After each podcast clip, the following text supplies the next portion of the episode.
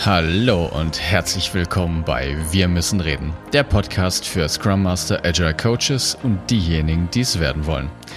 Hier geht es um die Themen Organisationsentwicklung, Arbeiten in agilen Teams, der Umgang mit Komplexität und Leadership. Es geht um deine Fragen aus deinem konkreten Alltag und wir geben dir Denkanstöße. Schön, dass du wieder eingeschaltet hast und los geht's.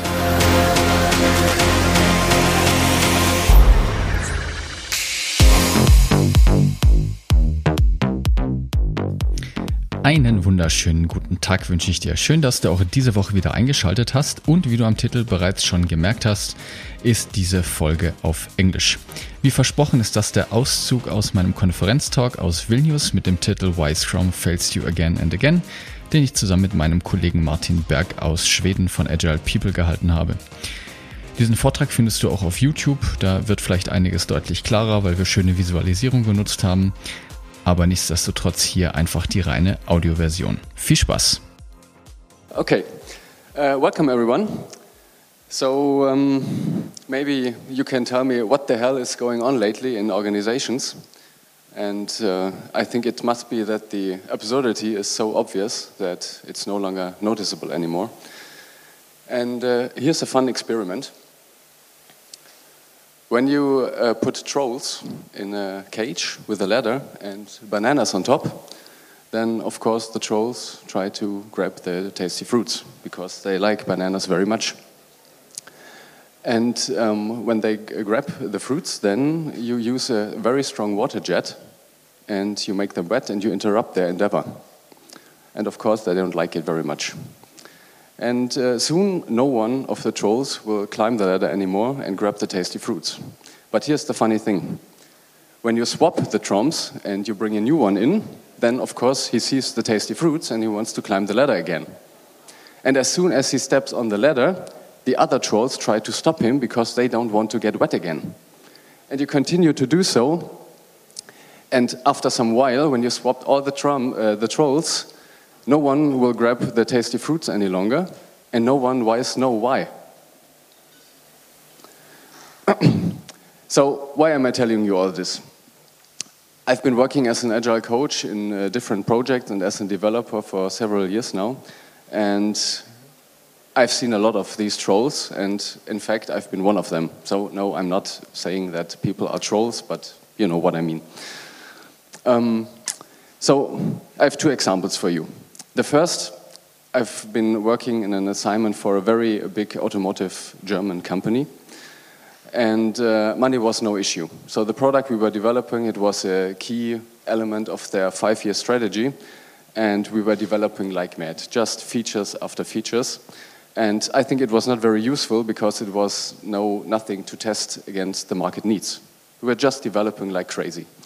And it felt like we were just, it's just about developing fixed stories than finding out what the user really needs. And the really funny thing is that, don't, that even the customer is not allowed to talk to their users. It was the responsibility of another department. So you want to guess what happened with the project? Exactly. Three years later and $150 million poorer, the project was dead. Second example, um, big manufacturing company in Germany. And um, I've been assigned to this project after five years, so a lot of these trolls have been swapped again, and no one was grabbing the tasty fruits any longer. But luckily, they had a lot of users, and they could test which features were used and which not. But unfortunately, they didn't. And uh, so I talked to the developers and we tried to find out what uh, we're going to do. But I've never been part of the decision if a feature should be developed or not. And third, one thing which makes me really angry, I think, is um, that do, do you know what ownership is about? I think that ownership means that you have the authority to stop things. And knowing that, I have the confession to make that I've never met a single product owner in my life because they can't decide anything. It's just like, so, real story one of the product owners once told me, I cannot decide, it's beyond my pay grade. So, true story, sad but true. So, but what was the conclusion then, back then?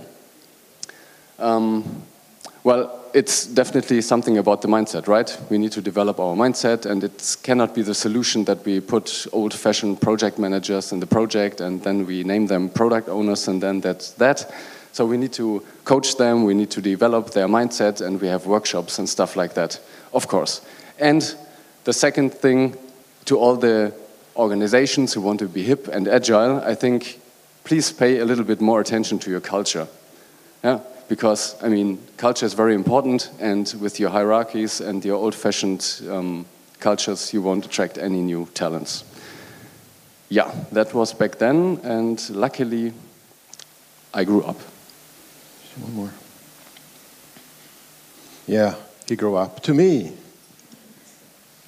And we moved to Sweden as well. Germany. Germany sucks. No, just kidding. Sweden is great. Uh, stories. That was this all, all about, right?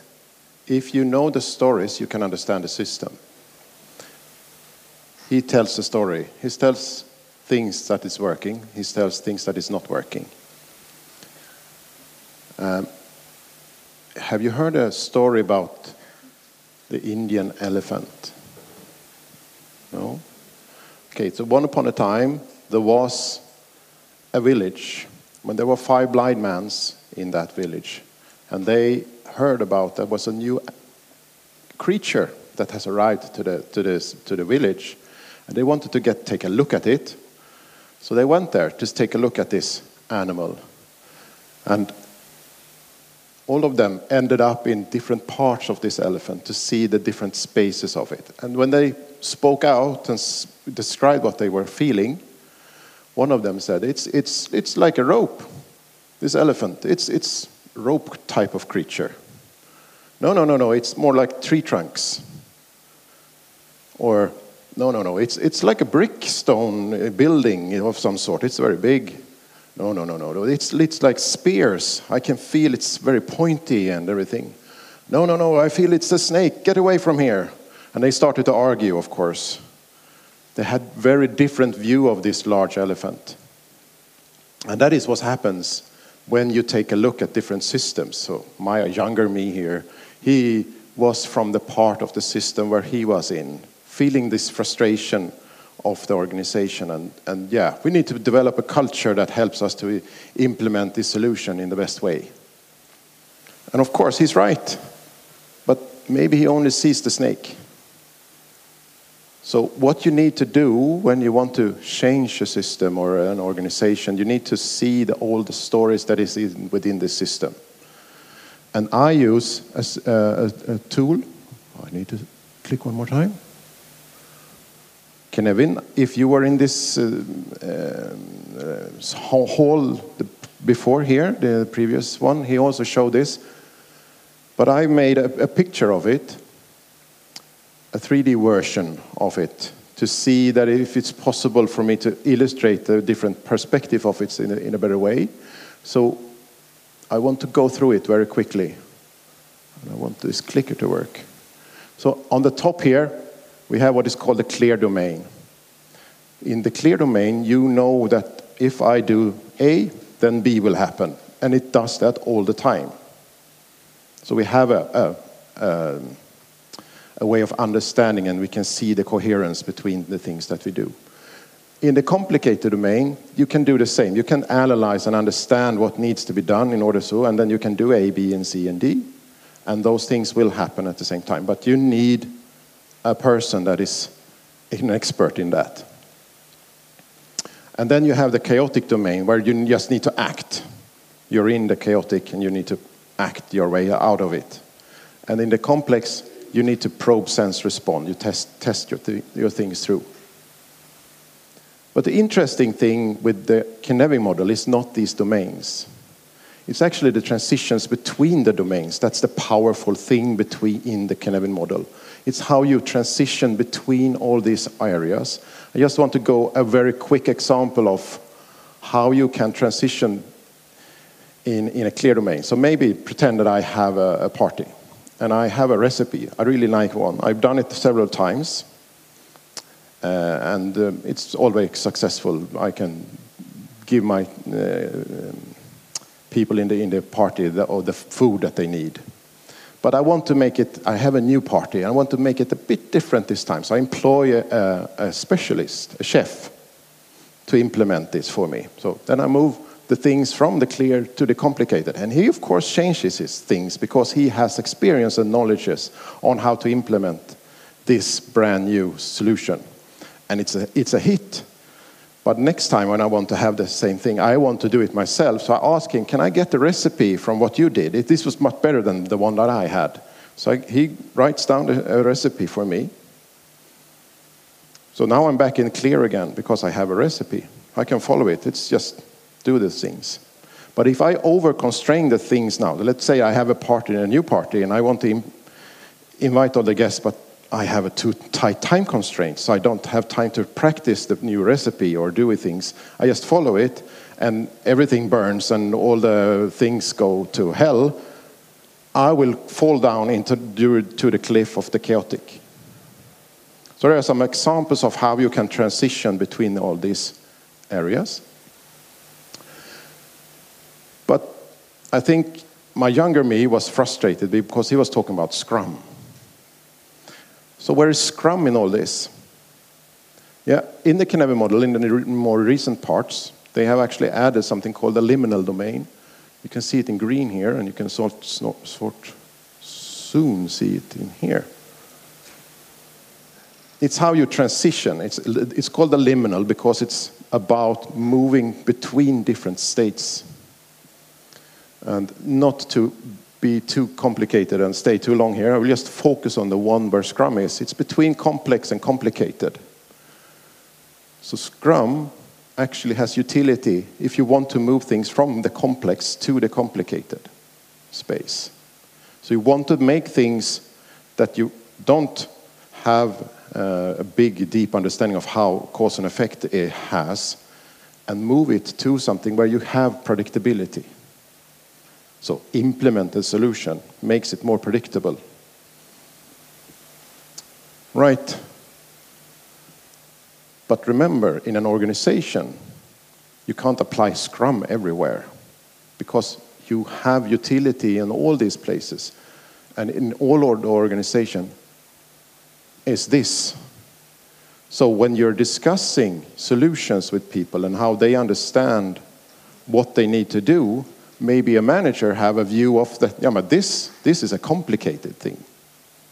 But when you talk to a developer, maybe they feel it's complex.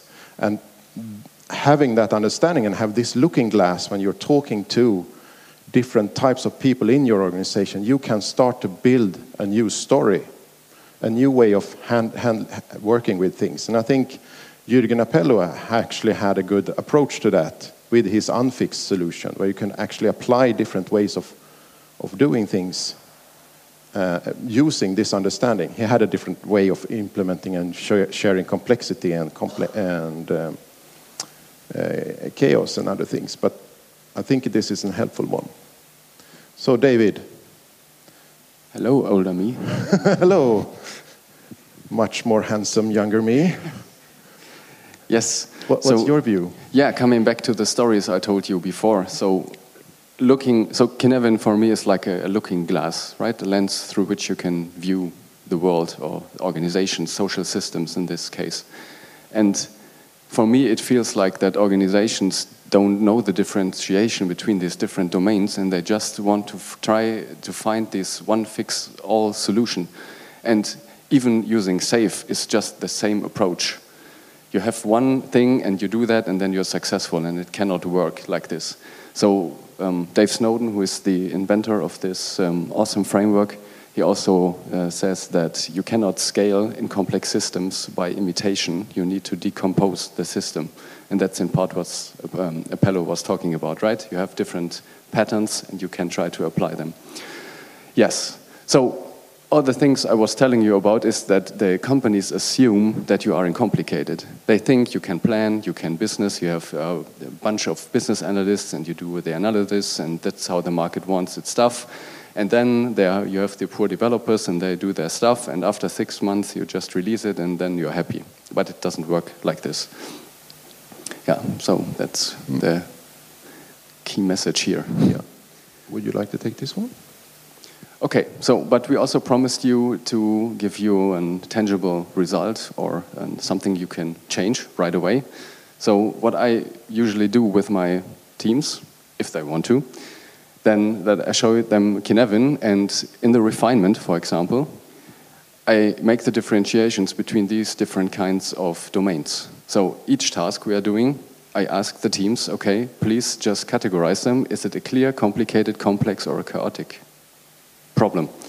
Usually it's not chaotic, uh, chaotic, I hope, but sometimes it's more complex, sometimes it's complicated, sometimes it's clear. And depending on in which domain we are in, we use different estimation techniques, or we don't estimate at all.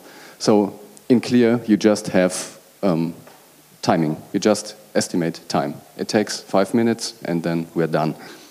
In complicated, there you can use um, relative um, estimations, like t-shirt sizes, for example.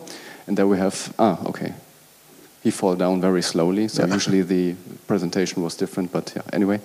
And in complex, there we use time boxes. We don't know what the outcome will be. Just okay, try for one week and then we are done.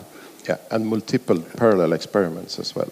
Yes, that's very important. In complex, we have failed to save experiments in parallel, not in sequence, like Scrum does usually.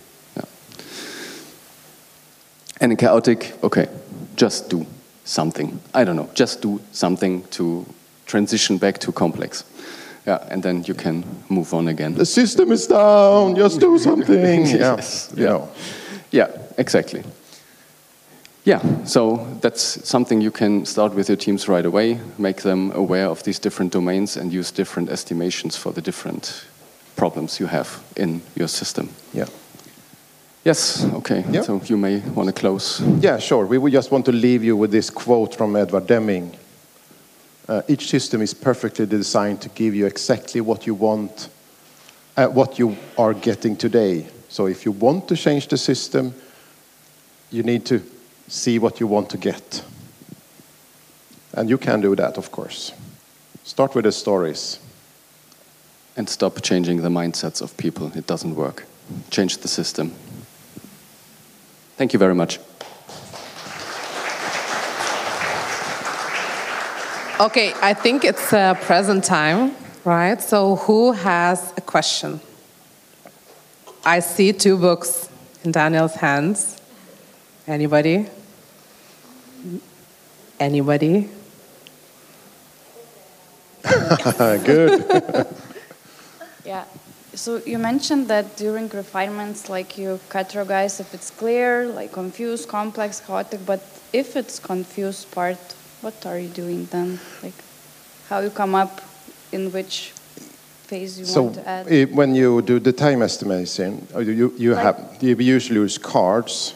So first we vote on which domain it is, and based on how what domain we are in, we might be not in unison on that. Mm, some people might feel that this is complex, while others will feel that it's complicated. Okay, we need to have a discussion about that because how can we know what we estimate if we can't even decide which domain we are in?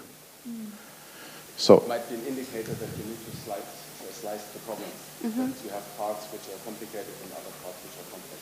You want to be very clear which problem you are facing. Mm. Okay, thank you. Pardon? I'll bring you a microphone, okay? And then the question is what teams think about this approach, like having this complex and all this stuff? What they said on during the retros, do they like this approach or not? Aha, if they, yeah, it opens up for interesting discussions. And in some organizations, they feel, okay, but we only, why, why are they giving us these all complicated problems? We are a team, we should work with complex problems and not with these uh, clear problems. So it brings up discussions, and as a Scrum Master and Agile coach, I need to work with those things to go to management and make things different from that perspective. And, and it also helps to actually slice the system. So if things are people view that the things like David said before, uh, the, this is complex. Maybe we should actually invest some probe sense response time to actually understand more of the system or the implementation that we need to do in smaller iterations, uh, time boxed, so that we can slice them better. So it gives us an understanding. So sometimes we call that, uh, um, what is it called? Forget. I didn't remember. Can, I will say you afterward when I see you. Congratulations on your present. There's another question there. Of course. Yeah, that's okay. this one for free. No more books. A uh, couple of minutes ago, you just mentioned that uh, do not try to change people's minds, change system. Yeah, I assume this is out of your experience. Yeah. Okay. What have you done to change people's minds? At least top three actions that you did, and you failed to do that. just you help to change habits. So, what, as like Jürgen said in the, in the starting point, so the behaviors and mindsets of people are in the habits. You change the habits that they follow and dare to do and help them to develop new habits. That's not mindset, it's habits. After the habits comes mindset, I think. But we can discuss that. Okay, last question probably also very similar question, but in the chaotic stage, how do you change the system to encourage people to experiment more? Ooh. so one thing that you can do if you follow the Cynefin model is to build a very safe environment with very low constraints. So you can do whatever in this but you have to do whatever. You can't escape it, but it, it's free for you to escape when the time box is over. And therefore, you can start to help people to find space for innovation or, or doing things. It's like the 20% rule of, of, of Agile, uh, from Google, for instance, where they have 20% you need to do something for yourself or inventing things, which has resulted in Gmail and other things that they have created. So that's a way of creating those things. So I just remember another example from Dave Snowden, which I liked very much. So he explains the Cynefin model with an, a birthday party small children, and he says when you nothing, when you have just 20 kids, you're doing nothing, it's chaotic. It's they're just all over the place. But then you start to constrain the system, like maybe a line, and he really literally says, okay, when you cross that line, you little bastard, you die. okay? And then you have a constraint, this is your area, you can move here, and then he applies stuff to play around with. So then you apply maybe um, a football or, uh, I don't know, some Lego. other toys, Lego, exactly. And then you see where the system um, attracts to naturally, and then you put more energy into that, and other things you leave out. And it might change over time. So, yeah, that's another example. Yeah. Thank you. Thank you. Thank you, thank you, thank you. Das war der Podcast Wir müssen reden.